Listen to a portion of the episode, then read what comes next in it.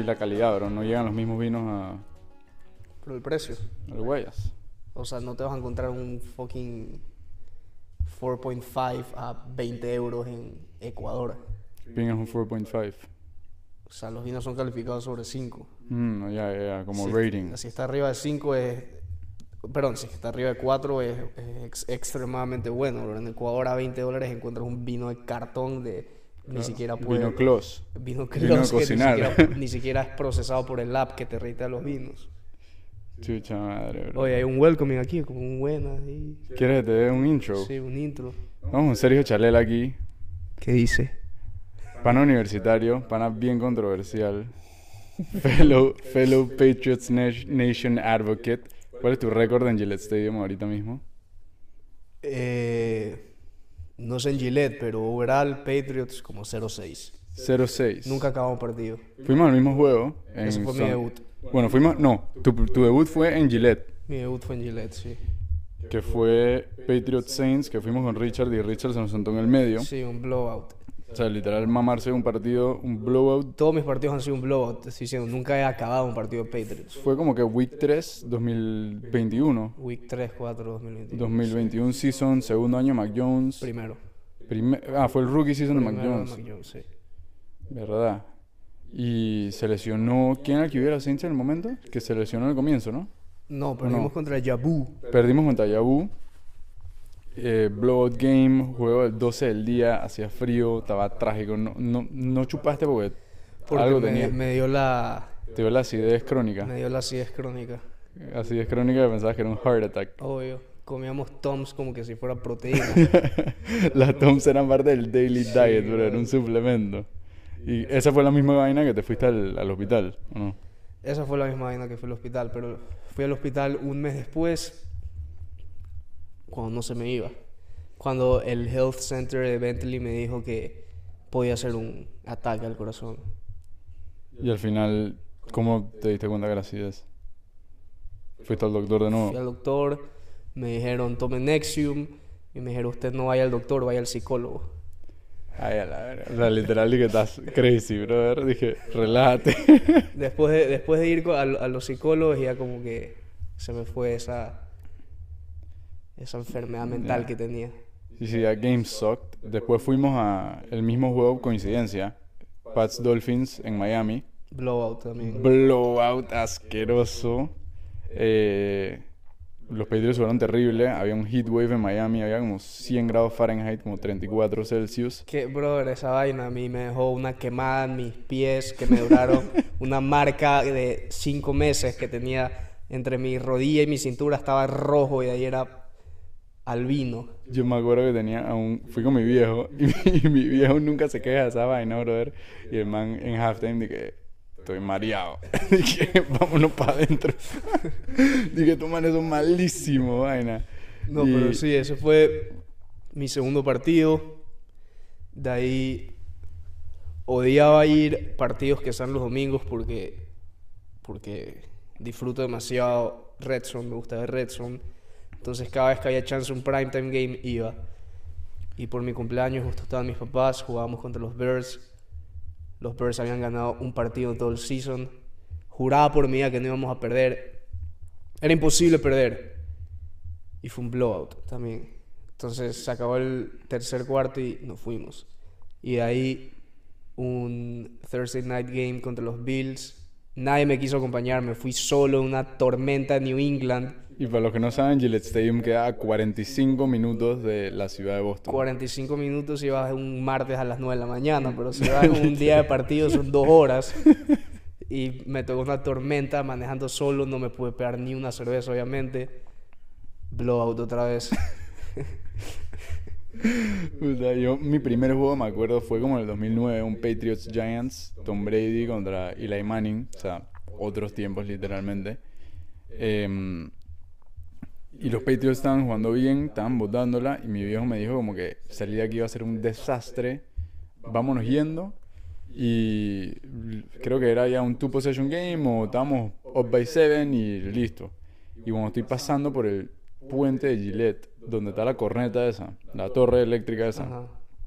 veo a Eli Manning a los ojos Y el hijo de puta tira un TD pass para empatar y ganar el juego, brother. Y yo nada más me acuerdo y dije, no puedo creer que acabo de perder ese juego. Y de ahí simplemente, puta, paré juegos en Miami y mm, visité el game en... en donde más, bueno, he ido a pares juegos, dije Chargers, Oakland, vainas así. Fui al Black Hole, esa vaina así fue una experiencia bien heavy. ¿Qué es esa mierda? El estadio de los Raiders antes, Ah, o sea, en Oakland. béisbol. Agarramos tren, sí, que era el estadio de los Athletics. Eh, agarramos tren, nos bajamos en el estadio y lo primero que veo es una man sangrando en el piso. Dije, beat the fuck up. Eh, todo, no, era un Chargers Oakland, entonces Divisional Rivalry. Todos los manes eran literalmente, se parecían a Gabriel Iglesias. Dije, los jean shorts largos, dije, puros Tex-Mex. No, Terrible Mi, mi último, mi último recuerdo de, del último partido de Pats que fui fue que ya faltaban como cinco minutos del tercer cuarto. Yo me había ido, obviamente estaba parqueado en el culo del diablo. Ujú. y, y así como cuando te vas de tipo, cuando te vas de- te fuiste de Boston de college y quieres como que verlo una última vez y dices ya es, es la Claro. última vez que veo esto. Yo me viré resentido, vi de reojo el estadio y dije hasta nunca. Literal, fui, nunca más vuelvo. Es todo fila esas vainas. ¿Y tú cómo, o sea, cómo empezaste a irle a los Patriots? Porque yo sé que, o sea, en Panamá es muy común ver fútbol americano, porque es lo que juegas en la escuela y es lo que ves desde peladito. El Eh, primer partido que yo vi en mi vida fue el Super Bowl del 2007, Pats Giants. Y el segundo partido que vi en mi vida fue el segundo Super Bowl de Pats Giants. En el primero, eh, me acuerdo que a mi hermano le gustó eh, Eli y, y a mi papá también, pero a mí me gustó Tom Brady, aunque hayan perdido. Entonces el segundo Super Bowl ya lo vi, no siendo fan, pero ya como que me Conociendo. conociendo y ya con, o sea, me gustaba el equipo. Y de ahí empecé a ver como en el 2000 vi el Super Bowl de los Pats contra Seahawks sin entender mucho el deporte. De ahí ya los siguientes años empecé a ver todos los playoffs de NFL. Y de ahí al, el primer Super Bowl que, que vi ya siendo fan fue el, el contra los Falcons.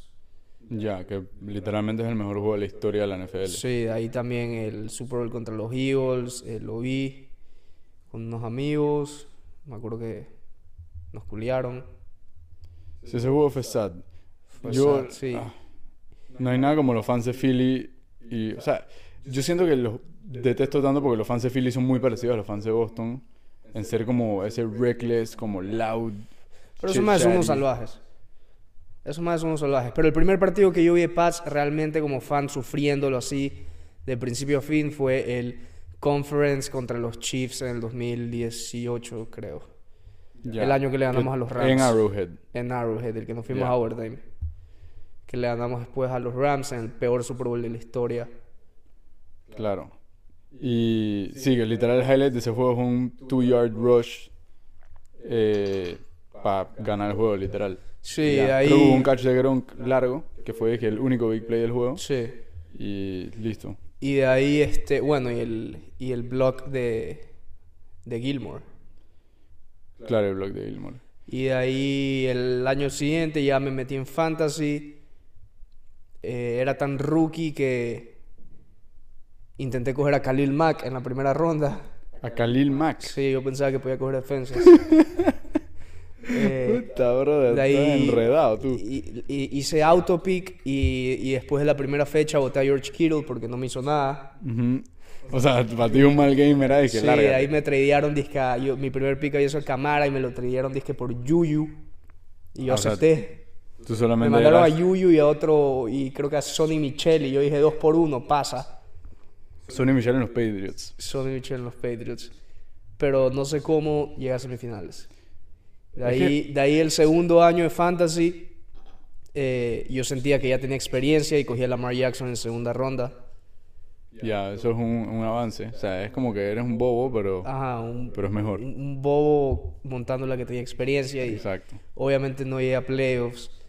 Y de ahí ya empecé a crear mi... Empecé a ser respetado porque ya siempre quedo primero en regular season, pero me voy en primera ronda de playoffs. ¿Cómo estás este año? Estoy... O sea, ¿pasaste playoff? Estoy en mis dos fantasies en playoffs. Eh, pero en uno... En uno tengo a... Herbert y Keenan Allen. O sea, eres el SIDA ahorita mismo. Sí, o sea, Se imagínate, yo, tenía mis planes, llegaba hoy aquí el 22. eh, escucha, en un fantasy te- tengo a Herbert y a Keenan Allen, Keenan Allen y en el otro tengo a Josh Allen y Dix. Entonces yo tenía pensado, eh, llego el 22 a Guayaquil y el 23 en la noche jugaba Chargersville, si iba a ser la noche más feliz de mi vida. Ya no tengo por qué ver ese partido. Literalmente.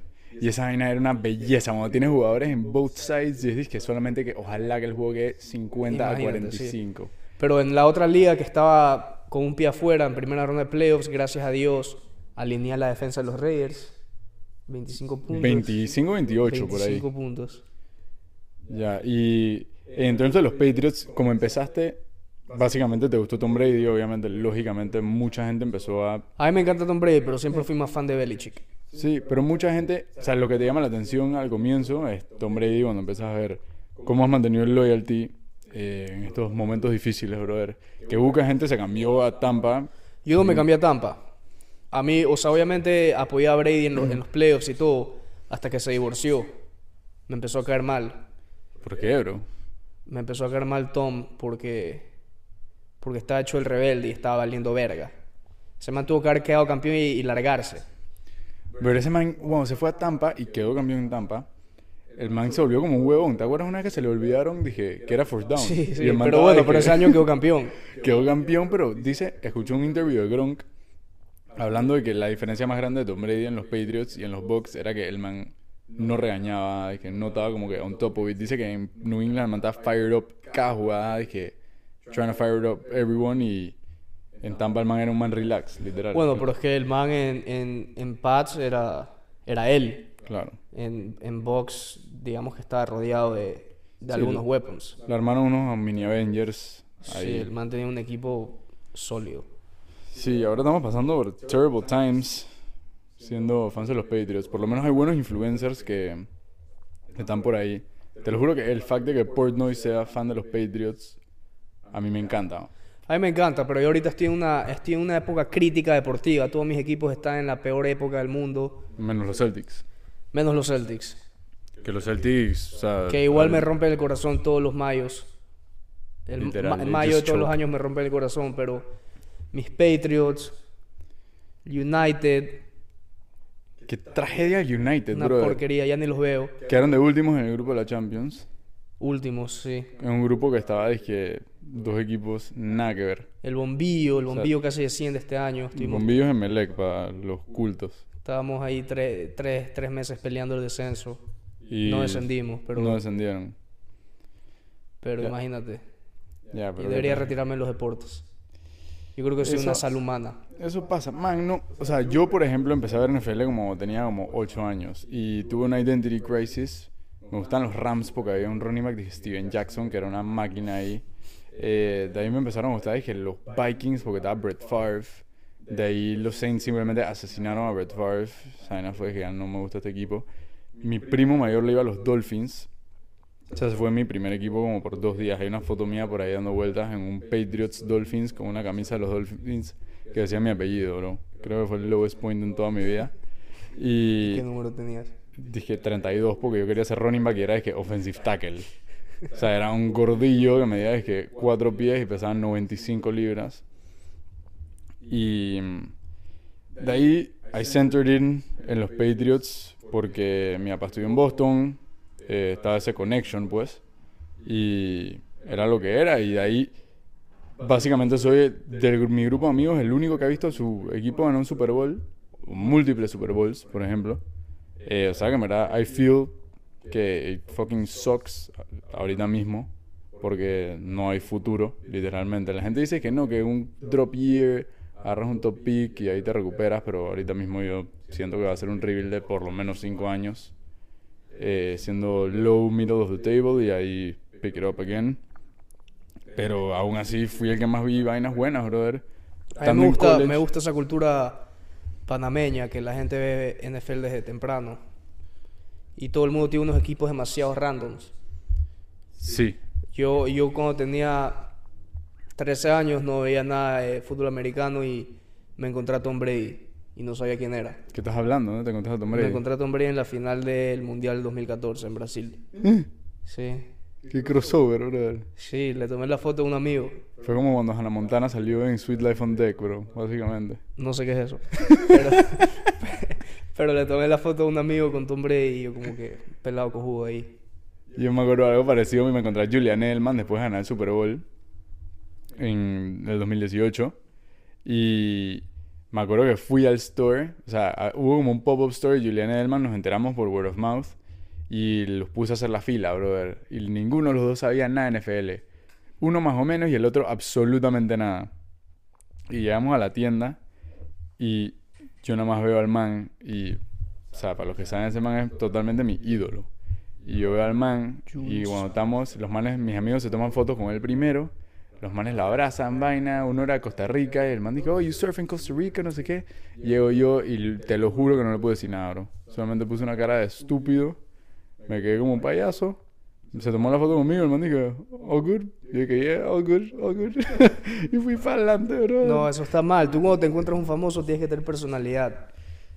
O sea, yo, después de eso aprendí. Yo Eso no me el a último, creo que la última celebridad que me encontré fue... eh, creo que fue Diego Boneta. Me lo Pero encontré. ese man no es una celebridad, bro. Brother, claro que sí. Diego Boneta, ¿qué hizo en su vida? ¿Cuántos Super Bowls tiene Diego Boneta? Cero, bro. Bueno, hizo el papel de Luis Miguel, pero me lo encontré y estuve 10 minutos en las calles de Nueva York ahí haciéndolo reír. Ah, ¿serio? Sí. O sea, eres amigo de Diego Boneta. Bro, yo estaba con, estaba con dos amigos, con Rafa y Dipa, y estábamos jodiendo de que era que alguien se disfra- Recién había salido el último season de la, de la serie de semana. Y, y estábamos... O sea, Big Boneta Times. Sí, y estábamos jodiendo que alguien tenía que disfrazarse de Luis Miguel. Y como que la nada Rafa dice, ahí está Luis Miguel. Y como que, ¿qué hablas? Y como que nos miramos y estaba Luis Miguel, está Diego Boneta ahí. Y lo llamamos y empezamos a joderlo. Y ahí me quedé 10 minutos hablando con el man, haciéndolo reír. Se Qué me seguro locura. fuera de mí si me lo vuelvo a encontrar. Este Luis Miguel tuvo un concierto en Ecuador, ¿no? Que el man dije se emborrachó y no se presentó. No y se vaina. presentó, no. que fue un desastre. No, no, fue una tormenta y obviamente no estábamos preparados para la tormenta y dos horas después salió un video del man en el aeropuerto con dos modelos masajeándole el pelo. Se me haber estado en la quinta droga. Qué heavy, brother. Escucha, y en Latinoamérica los sporting events son bien diferentes a, a Panamá y los digo en Estados Unidos y los conciertos también. Te lo juro que tú comparas un juego de la Cele con un juego de los Patriots, un juego de los Celtics y brother, tú estás en el inframundo. O sea, yo me acuerdo, a mí me han votado el Rommel, o sea, el estadio de Panamá, porque mm, los panameños tienen la gran idea de cuando metes gol tienes que tirar pinta para el aire. Y un pana, no habíamos metido ni un gol y la pinta estaba llena. Y el man dijo, vale verga, voy a aventar la pinta para el aire. Y la aventó y le cayó a un grupo de gorilas, brother. Y los manes nos vieron y gracias a Dios llegaron los policías y nos sacaron a todos a la calle, brother. No terminamos el juego. Fue un 0-0 contra El Salvador, una vez así, partidazo. Sí es diferente, o sea, en Ecuador es un desastre. Nunca he un partido de la selección, la verdad, porque no soy fan de la selección, pero a partidos de Melec y he visto cosas diferentes. He visto así a la gente lanzarle botellas a, a los jugadores, que les caen así en la cabeza. Una vez vi como una persona le lanzaba un hot dog a un policía. O sea, sí te encuentras unas vainas bien darks ahí. Sí, ust- ustedes tienen la oportunidad de no poder fan, o sea, de no tener que ser fan de la selección porque tienen una liga. Tenemos una liga así. O sea, es una liga que en verdad mucha gente no sigue. Yo a mí me tocó ver a Barcelona por cuatro años. Eh, o sea, No, que pero la gente es apasionada. Sí, y llenan estadios de 50 mil, 60 mil personas. Sí. En Panamá ni la selección te llena eso. O sea, y vos vas a ver un juego de el Tauro, que es el equipo más grande en Panamá, y van a ver nadie, bro. O sea, a menos que sabes que una final es muy poca gente la que va a ver los partidos. No, no hay cultura de eso. Entonces la selección es como que juega el club de todos, literalmente. Bueno, pero es que Panamá no es muy... Ni la selección es muy fuerte. No, Eh, ahorita eh, está mejorando, pero Ecuador sí es un, una potencia. No una potencia, pero porque está rodeado de unos países fuertes para clasificaciones mundiales y etcétera, pero pero Ecuador está fuerte ahorita, yo creo que va a ganar la Copa América. Tú dices, Sí, aunque no me importa, o sea, no es algo que voy a celebrar, me vale, pero no quedamos en el mismo grupo. Por todo cool. no, yo solo sé que estamos con México. Che, ¿y ¿cómo va la vaina? ¿Sigue sports betting? O ya, it's gone. Eh, Aquí en España de, de vez en cuando sí meto unas apuestas. Eh, creo que aquí en España he pegado bastantes apuestas. Como más lo necesito, porque aquí es donde más pobre estoy. Pero, pero sí he pegado apuestas. También he perdido grandemente. Pero sí es la intensidad de Boston, ¿tú dirías? No, no, no. No, no, la intensidad de Boston era otro nivel. Este, nunca me voy a olvidar cuando apostamos por primera vez en UFC. Estábamos ganando hasta que ese, ese maldito gorila le dio un illegal knee en la cabeza y lo eliminó. Quedó descalificado y perdimos la apuesta. Hay que buscar esa pelea, te lo juro que si tuviera que al Jamie o Joe Rogan, fuera que Jamie look that up. Era una pelea que él manda abusando al otro man y de la nada le mete un rodillazo, el man está tirado al piso y le mete un rodillazo en la frente. Y lo noqueó, bro. DQ'd. Se acabó la pelea, Se acabó la pelea y se acabó la apuesta. Era un cuarto como de 15 hombres remando la misma pelea y todo el mundo dije, ¿qué está pasando? Dije, ¿qué pasó ahí, brother? Yo le tuve que bajar. Yo me di cuenta cuando le tenía que bajar. Era cuando yo estaba estudiando por un examen en mi cuarto y yo escuchaba a mi roommate viendo un partido de los Lakers. Me metía al app de Live Bets, metía, dije, next score, que iba a ser, dije, LeBron, que iba a meter la siguiente canasta. Metía, dije, dos dólares. Y si escuchaba a este man gritar, era que hablaba, gané mi apuesta. Y me iba así, sin ver el juego, brother. Y hay un punto que fue que, bro, yo no puedo estar despertándome a las 9 de la mañana para ver las líneas que salieron a ver qué meto hoy. Y era de que no, pero chilling, voy a cocinar en la casa, entonces no me voy a gastar mis 15 dólares, los meto en las apuestas. Y ya, bro, tuve que cortar esa vaina. No, pero tú sí tocaste piso. Si yo me acuerdo una vez que yo estaba en mi cuarto estudiando y tú de la nada me mandaste un WhatsApp diciéndome, oye, ¿qué? Le haces a meter la, la U Católica de Ecuador. yo como que, ¿cómo mierda este man conoce a la U Católica de Ecuador? ¿Y qué juega? Sudamericana. Ok, dale. Perdimos. Estaba Ismael Díaz. Eso es todo lo que yo sabía. A mí me dijeron que jugaba Ismael. Y yo dije, hey, con toda, vamos con la U Católica, con la Catox. Pero sí, fue una tragedia, bro. Yo creo que nunca he pegado un parlay de fútbol en toda mi vida. Pero en toda mi vida. Creo que he metido como 30 y nunca he pegado ni uno. No, yo sí he pegado de todo. He pegado de todo. eh, pero también he perdido en grande. La última vez que aposté fue hace un mes, más o menos. Que aquí fue cuando yo dije, ya hasta aquí llegué. Porque metí como tres partidos, tres player props. Y me iba a, pegar, me iba a meter como, creo que metí 20 para 500. Y los Chiefs decidieron perder contra fucking Russell Wilson y los Broncos. Y ahí yo creo que... Esas son las vainas, Y brother. ahí yo dije hasta aquí llegué. Ahí Esas son las solo me faltaba eso. Y ahí ya yo dije ya hasta aquí llegué y no he vuelto a apostar desde ahí. Y, y espero no volver a hacerlo. Literal, bro. Tengo la tentación, bro, porque tengo todos mi- mi- todas mis cuentas de Twitter que sigo, que eh, suben los props y la vaina y le pegan a full. Pero. Twitter es lo más cercano al infierno que hay en este mundo, A mí bro. me encanta Twitter. O sea, si yo, si, si yo tuviera que quedarme con una red social es con Twitter. Sí, pero Twitter está lleno como que hay un dark side de Twitter que literalmente da todo lo, dije, o lo político, o dije, memes, como que Bro, está Twitter cero es king. censurado. En Twitter están hasta los mejores memes, están ahí. A los mejores memes están. mejores memes están Pero en tienes que go through a lot of fucking garbage para encontrar esos buenos memes, bro. Tienes que saber a quién seguir. Eso es lo clave. de- Y aparte, bro, lo bacán de Twitter es que no hay mucho algoritmo. O sea, en Instagram como que yo una vez vi un... Me salió un video... No, no lo quiero decir de qué era. pero...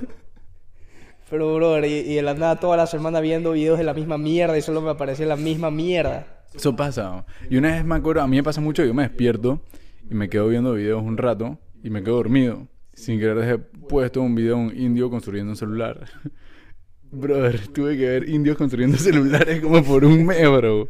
Te lo juro que mi screen time bajó como tres horas porque fue que ya no quiero ver esta fucking No, sí, mierda. eso pasa. O sea, a mí me ha pasado que a veces yo como que estoy viendo eh, los reels en Instagram y dejo uno puesto ahí porque me paro al baño, lo que sea. Y regreso y, y estoy viendo a fucking Miley Cyrus eh, cantando y solo me aparecen videos de Miley Cyrus y yo no quiero ver esta mierda. Lo bueno de X es que no hay cancel culture que valga en X, siendo yo pues. O sea, antes sí, pero ahora en los tiempos de Elon Musk esa vaina no existe. O sea, está Tucker Carlson, que lo votaron de Fox, tiene su show en X y millones de personas ven su show every single time he airs y it's all good. O sea, Tucker es un, un, un GOAT. Tucker es un GOAT. Pero tú sabes lo que a mí me pasaba. Tú- yo soy el típico que como que abro el celular y está a full volumen y se me abre un... un o sea, se me abre como que abro, desbloqueo el celular y se me abre Instagram con un video. Y hubo una época que yo tenía el, el- Yo por eso aprendí a bajar el volumen de mi celular. O sea, no, no, o sea, yo siempre... Mi celular siempre estaba a máximo volumen y ahora tengo la costumbre de siempre bajarle todo el volumen porque me pasaba bastante que hubo una época que me atrapó el algoritmo de la Cora Tate. ajá. Y ese, y ese man habla, habla mucha patanada, aunque hay cosas con las que estoy de acuerdo con él, pero... Entonces yo estaba en la clase y, y en la abría el celular y, y empezaba, es que, you're a fucking peasant. y como que mierda, y todo el mundo viéndome, y yo como que, sorry. Literal, dije, tienes a Tucker Carlson abierto y el man de la nada empieza es que racism. No, pero, pero it?" ese man habla puro fact. Él habla puro facts, pero tiene una manera de hablar más en Fox.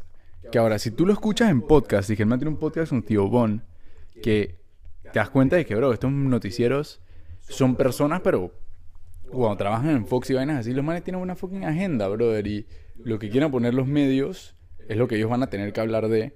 Y obviamente ellos pueden meter un poquito de su personal appeal, pero al final es lo que Fox quiera. Y además le empezó a valer verga esa vaina y hasta ahí llegó, brother. Bro, ese man suena para VP de, de Donald J. Tú dices, Sí, me Donald. Carlson. Te lo juro.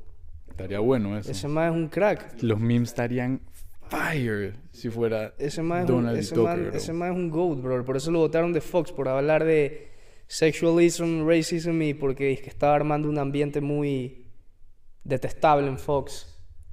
Entonces el man se abrió y la está rompiendo ahora.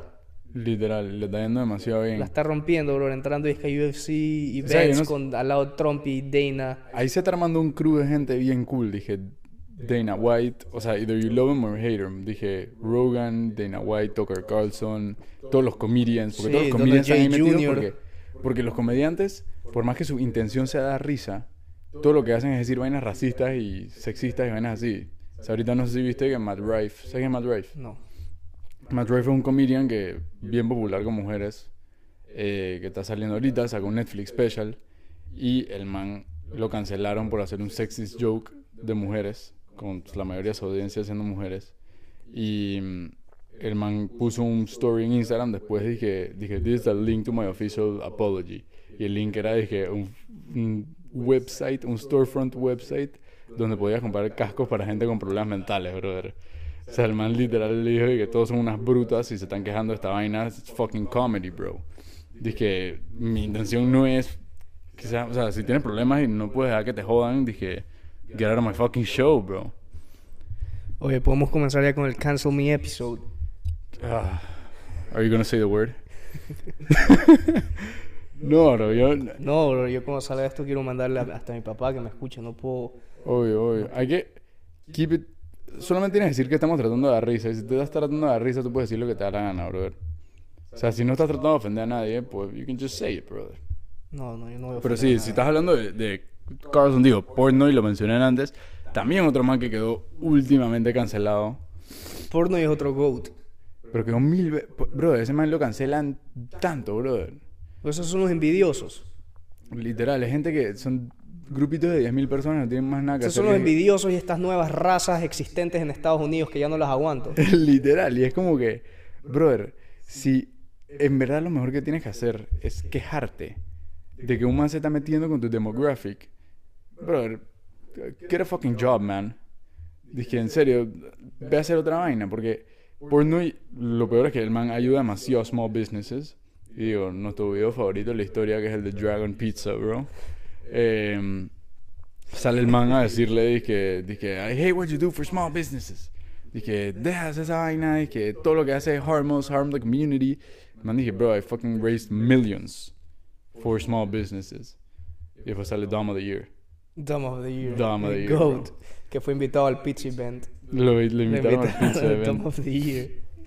Pero, ¿tú te acuerdas de esa vaina? El, el capítulo de las pizzas de, de Portnoy de Nueva York. Que cada vez se pone más fuck up. Ah, el de Plastic Machine. Que empieza a salir y que en las huevas aparece un, un homeless ahí hecho mierda y en la nada aparece un drogo por ahí Bro, esa vaina era Marrakech. E- Esa era vaina era Marrakech, brother. Como que pasaba algo horrible y tú, o sea, no te sorprendas porque en dos segundos va a pasar algo peor. Pero, ¿qué es, bro? O sea, literal estás metido en el desierto, hay ciudad, ¿qué es lo que ves allá, bro? A ver, pero una cosa es el desierto, otra es Marrakech. El desierto es todo chilling, o sea, estás en el desierto, la gente es nice y todo, la comida es una mierda, eso sí. Pero Marrakech, bro, entras a la plaza, una placita ahí, es como que vayas a Guayaquil y te lleven al Guasmo, o sea, ¿quién haría eso?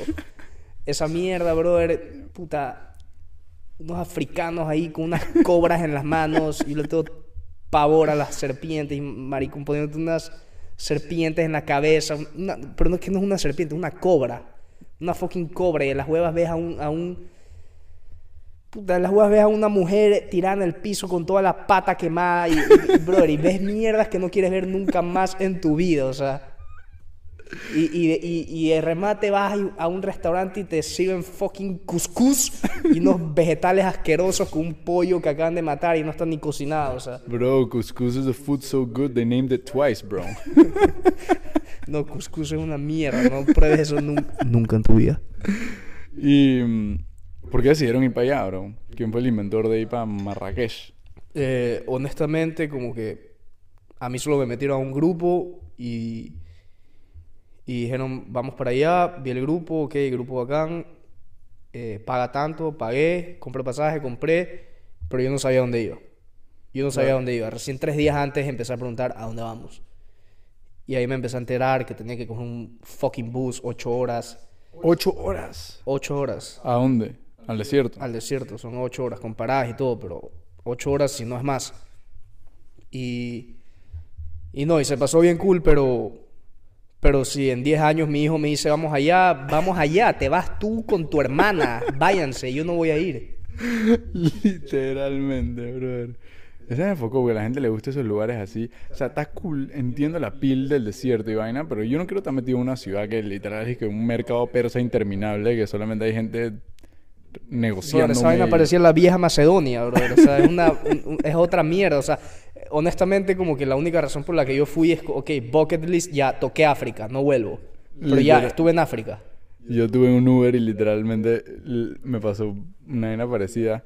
El man era un africano, pero eh, one of the southern, like real Africa, bro. Dije Western, Middle Africa, donde estaba, dije Coney 2012, dije todos esos problemitas.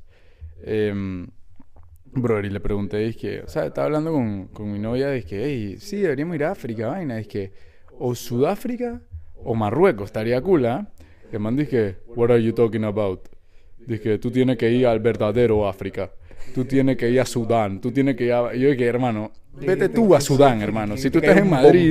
Si ¿o tú, si tú estás en Madrid, yo creo que es porque Sudán no te gustó mucho, hermano. O sea, Sudán... Estaba peligroso Sudán, bro. O sea, por algo estás aquí metido, men.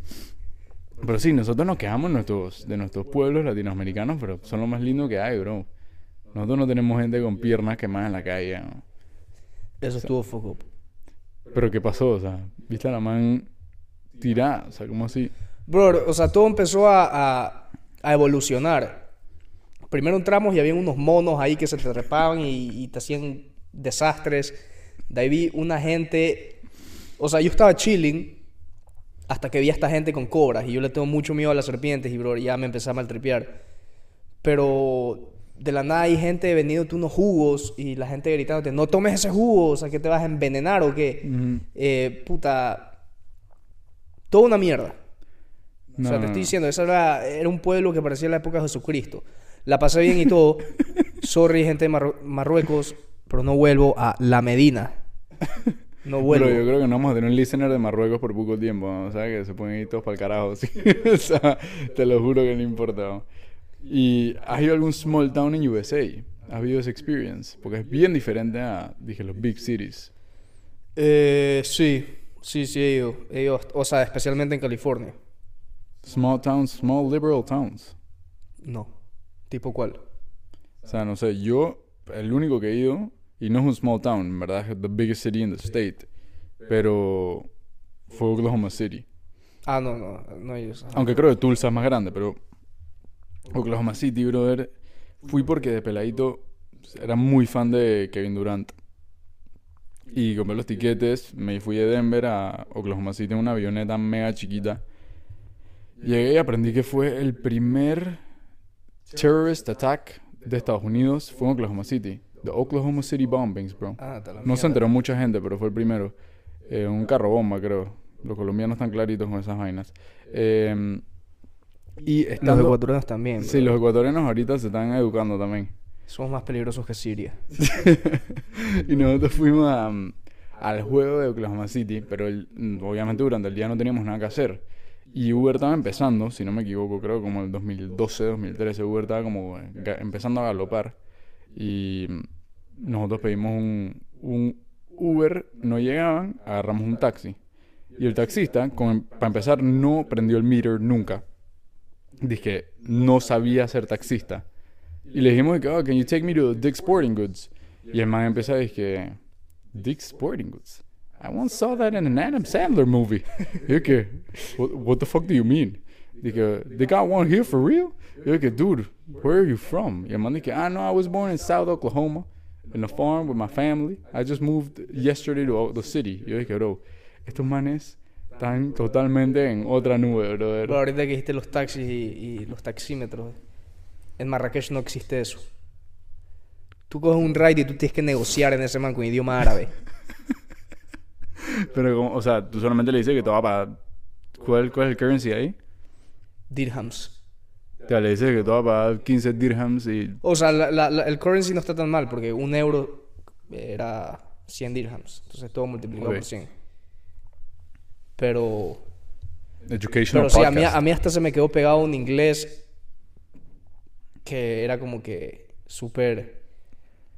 One or two. Tenía que hablar así. Hola, ¿dónde estoy?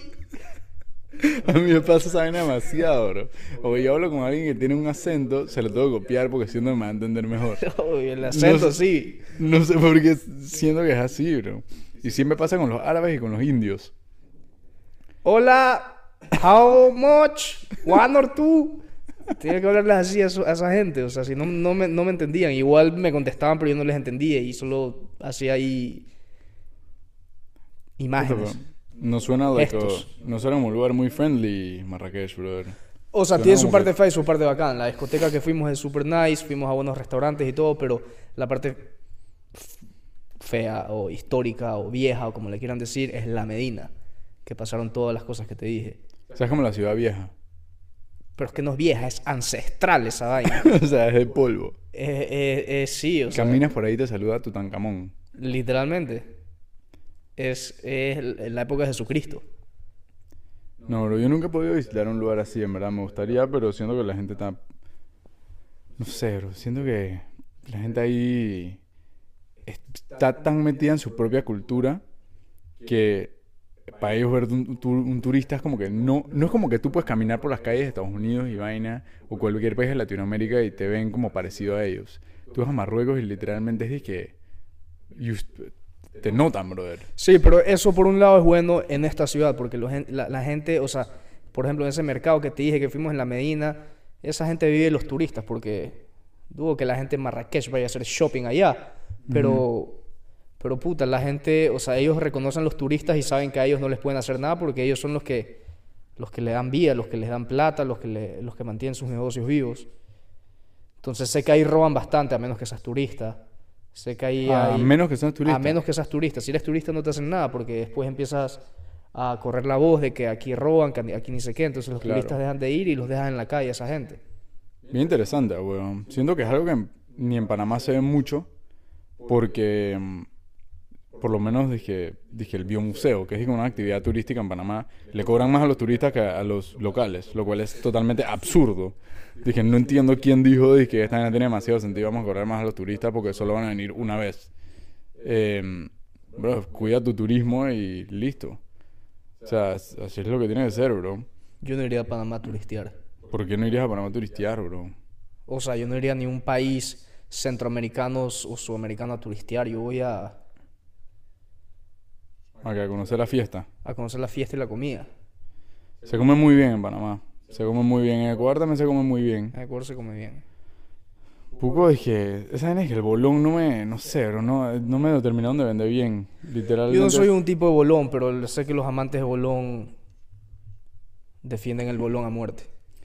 El bolón, o sea, era como una bola de deep fried que plátano verde, bro, como Sí. si un patacón le hubiera salido como un patacón mil gordo verrugas, inflado, sí. Todo inflado y como una salsa de ajo que te deja todo hediondo, Ah, nunca en mi vida he probado un bolón con salsa de ajo, o sea que no sé a dónde te llevaron a ti.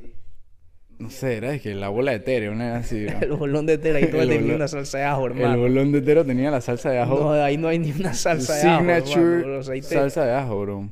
Nunca en mi vida he probado eso. Aunque no vea el bolón de tera desde hace cinco años, creo. Desde que estaba en high school.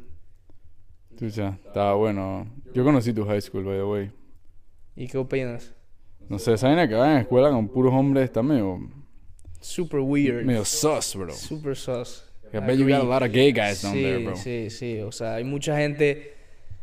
O sea, esta es la. O sea, es como estar en la cárcel, bro. Esta es la, la, la cruel realidad, pero hay mucha gente que sale del Torremar y no sabe cómo hablarle a una mujer. Porque no están entrenados. Obvio. A nosotros nos entrenan desde prekinder. O sea, claro, ustedes conviven con mujeres, saben todo, pero you, you gotta know how to manage the beast, bro. pero sí hay cierta, o sea, cuando en Torremar cuando empezamos a tener las las primeras reuniones o fiestas con mujeres, como que tú veías de un lado hombres y de otro lado mujeres, nadie hablaba entre ellos porque no estábamos acostumbrados a eso.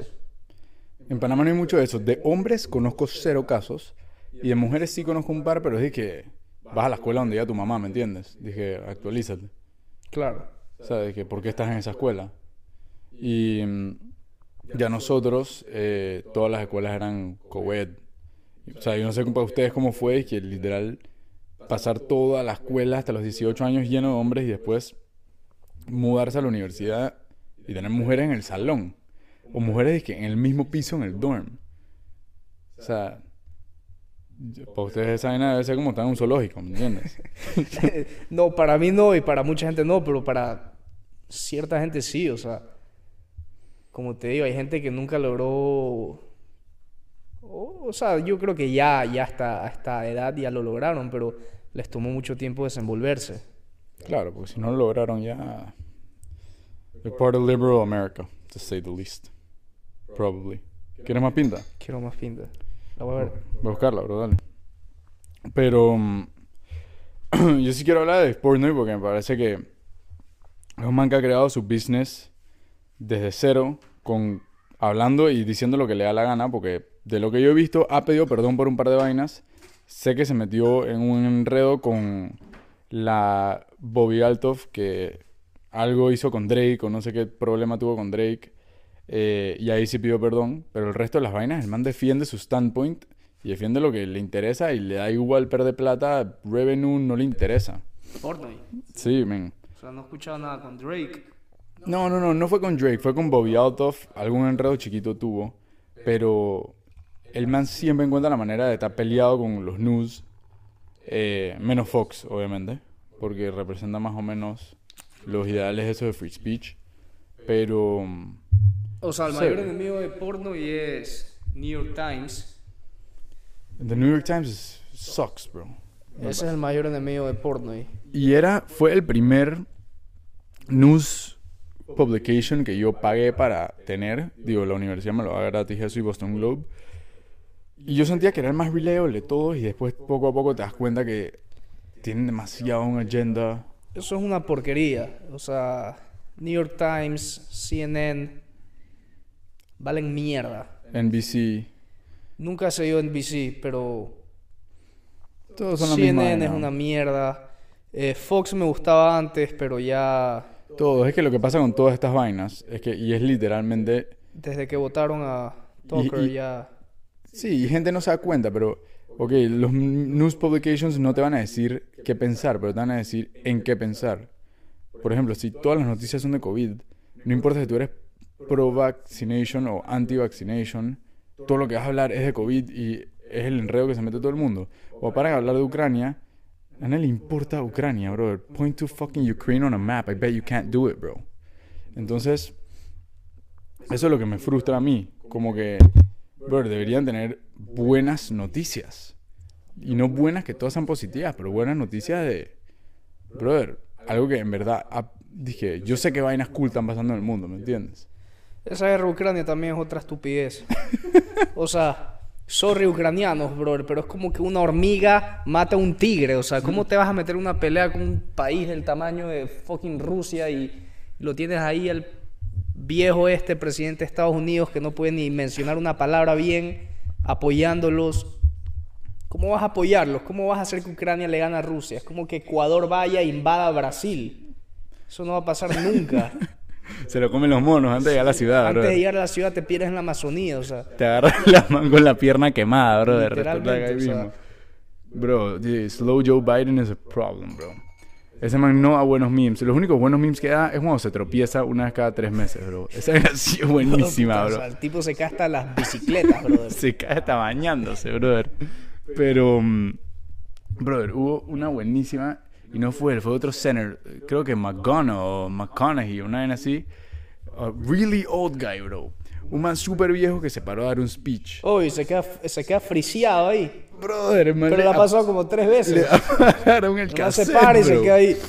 Bro, parece que le había dado un stroke. Literalmente el man solamente está paralizado ahí. Sí, se pero le ha pasado dos o tres veces. O sea, esa vaina ya es, es un joke. O sea, ¿por qué lo siguen parando en televisión pública ese tipo? Porque la gente que runs governments tiene 155 años, brother. O sea, ellos no representan los ideales de la gente, bro. O sea, ellos solamente están ahí como, son como unas estatuas. Es es que en verdad, en un país como Panamá lo entiendo. En Panamá somos 4 millones de payasos. Algún payaso va a quedar en office y lo más probable no sea bueno. Si Estados Unidos, que es un país de 300 millones de personas, no puede conseguir un man que valga la pena, o sea, Panamá, o sea, ya, se, se entiende que, que hagamos cagadas, brother. Pero este país, con tanta gente, tanta estructura y tanto como economía y futuro, ¿cómo se le para a un man como Joe Biden, que iba toda su vida siendo un político, literalmente, no ha hecho más nada? No como Uncle Donald. Y va para la reelección. Y va para la reelección, o sea, que va a ser un fósil ahí, bro. Ese tipo ya no le da ni para hacer campaña, bro. O sea, No entiendo. ¿cómo va? No, no puede bajar unas escaleras. Uncle Me da Donald sí pena, entiendo. me da pena. Pero es un payaso. Uncle Donald sí entiendo, bro. Donald Trump daba muy buenos memes, muy buenos interviews. Me acuerdo cuando mataron al man este, al Baghdadi. Eh, lo vi en el, en el stand-up de Shengilis hace poquito. Que el man literalmente se paró por 45 minutos a dar un speech eh, unprompted, sin script, de cómo he had cried like a baby. Y lo habían matado de una manera asquerosa, con perros que tenían night goggles y drones y vainas así. O sea, esa man era un real American, bro. Ese es un American, bro. Porque como mataron a Osama Bin Laden fue un testamento scripted de... Sin dar detalles de la operación, simplemente matamos a Osama Bin Laden. En cambio, Trump era más apasionado, como we fucking killed this guy. Ajá. He cried like a baby. The dogs got him. They were beautiful dogs. Muy grande ese tipo. Es un enorme ese man, brother.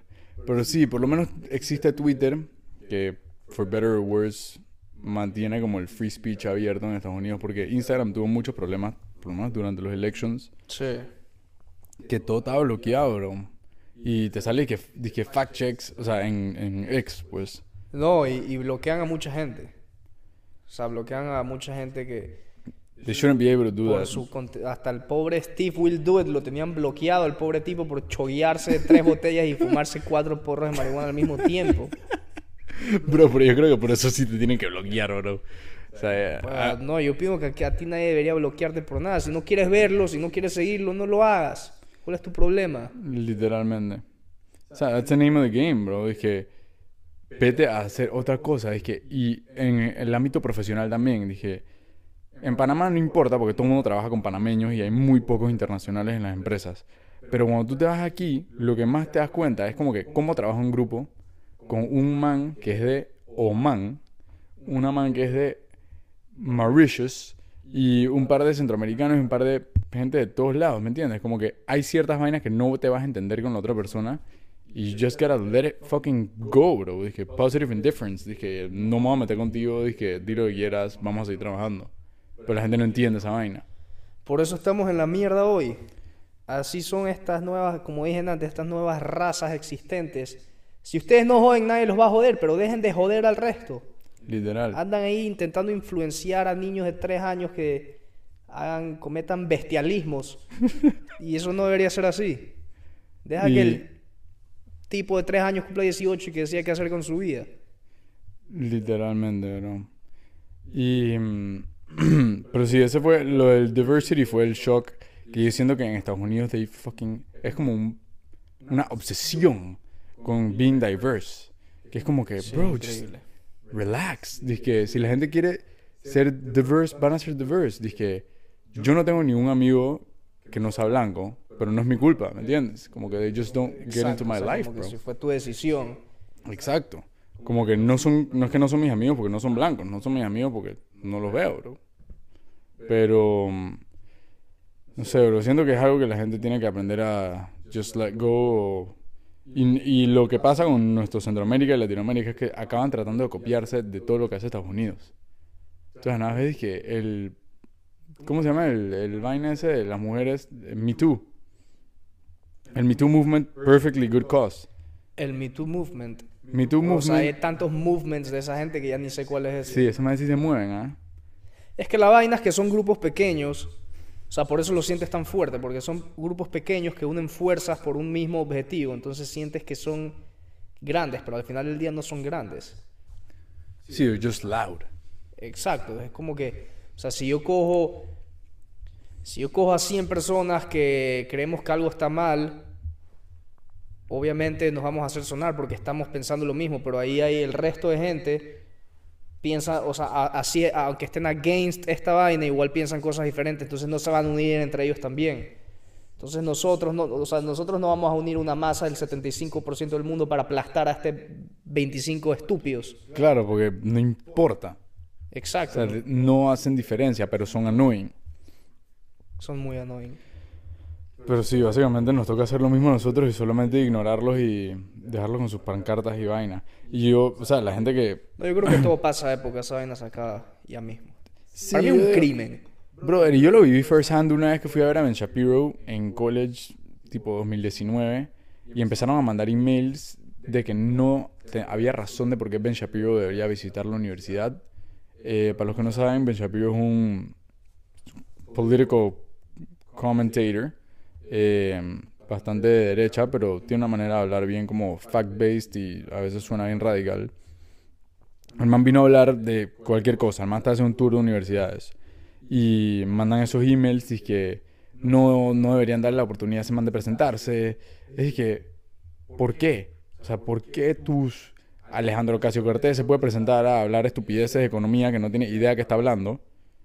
Y no se puede presentar Ben Shapiro. Si no quieres escucharlo, no lo escuches, brother.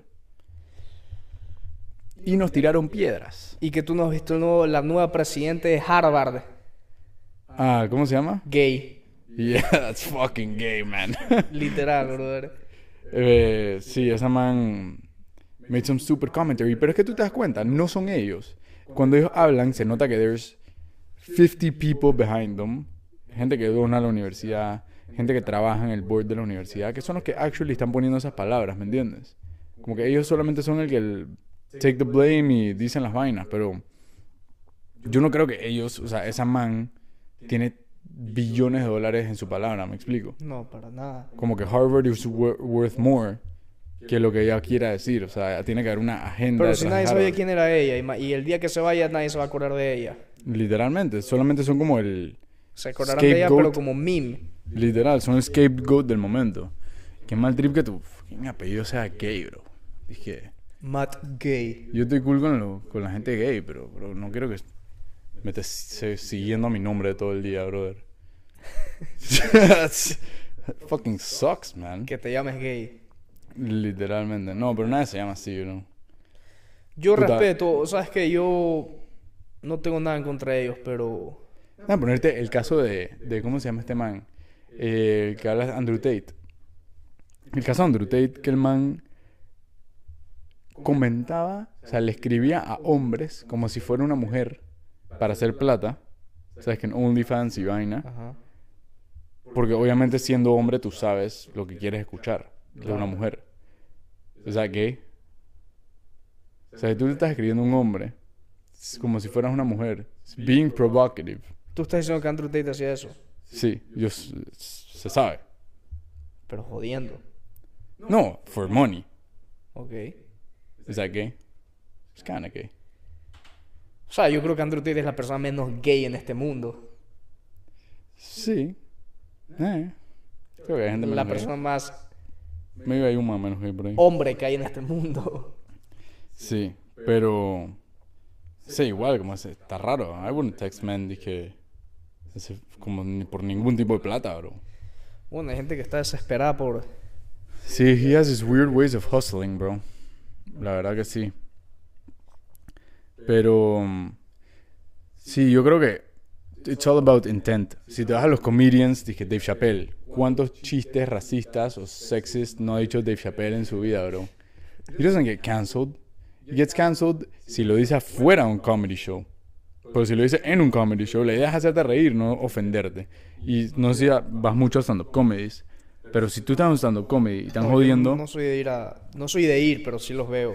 Ya. en Netflix o donde sea que estén. Claro, en Panamá había un man que se llamaba Fufo, Fufo Quiroz, todavía está por ahí, y el man daba demasiada risa, pero era mucho crowd work. Y dije, ah, quitar el grupo de judíos, no sé qué vaina, empezaba a joder, dije, ah, mira ese chombo ahí atrás, ni lo veo, no sé qué vaina. Y además se tiraba chistes así. Y si el man no se metía con tu demographic, tú te sentías exiliado. Dije, Claro. más o menos es como que tírame un joke para que veas que I can take it. Como que yo me voy a reír y no me voy a ofender. Porque al final, eso es lo que. O sea, ahí está la conexión como comedian y audiencia, pues. Pero hay gente que simplemente no entiende eso, ¿no? Y ahí se forma todo el cancel culture y todo el desveste. These people. No los soporto. Los woke. Woke. Pero woke, ¿qué es woke, bro? Para ti, ¿qué es woke? Para mí woke es como un... Es como el... Como un... O sea, yo lo uso como el término general de, todas, de todos esos grupos. Todos los grupos escandalosos. Todos los grupos escandalosos. Woke Society, todos ellos. Y todos los que se están formando. Todos los que viven de creer que saben más que el resto de la gente. Todos esos manes. Literalmente, porque eso, eso es lo que a ellos les encanta. Dije, the earth is flat. Dije, I Brother, si hace fucking know poco something había you una don't, man, bro. una man que no sé ni qué sexo está declarada con las fucking tetas afuera en la Casa Blanca, brother. O sea, esa vaina es inaceptable.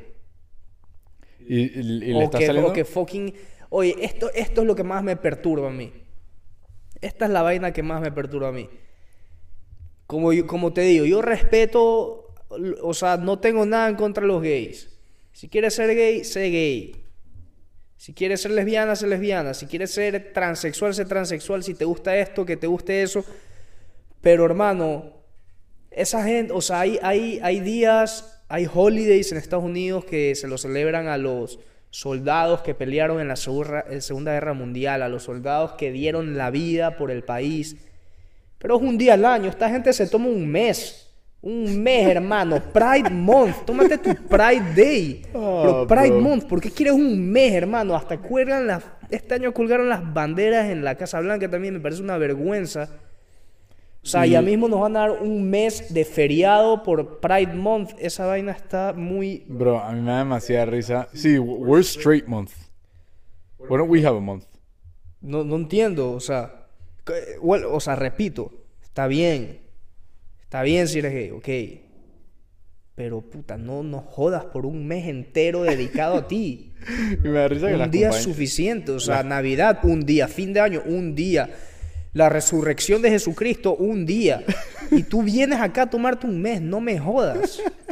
Y todas las compañías, los community managers cabreados de que chucha, ahora tengo que cambiar el profile picture de Instagram a la bandera esta. Imagínate. Y lo peor, que deciden hacerlo en summer, en la mejor época del año. Hazlo en febrero y que nadie, te- nadie le va a importar, nadie va a estar ahí jodiendo. Pero en summer, hermano, no. Literal, deberíamos firmar una petición para que se mueva Pride Month a febrero, bro. Pero bueno, Babs, we've reached the hour. It can be the witching hour. It could be the ending hour. The witching hour. Si tienes algo you want to comment on, manda saludos. I'm happy to keep going, cut it, whatever you want, bro. Bueno, solo espero que todos mis amigos... Si es que mis amigos están escuchando lo que estoy hablando ahorita es porque disfrutaron del... Ah, si llegaron al hour mark, gracias por seguir con nosotros. Y gracias por no ofenderse. Eh, todos son comedic purposes. eh, y creo que Y todo lo que tú dices son mis creencias, pero yo no... Yo respeto todo. Respeto todo. Si, si quieren crear otra vaina, crean. Saludos a todos. Saludos. See you.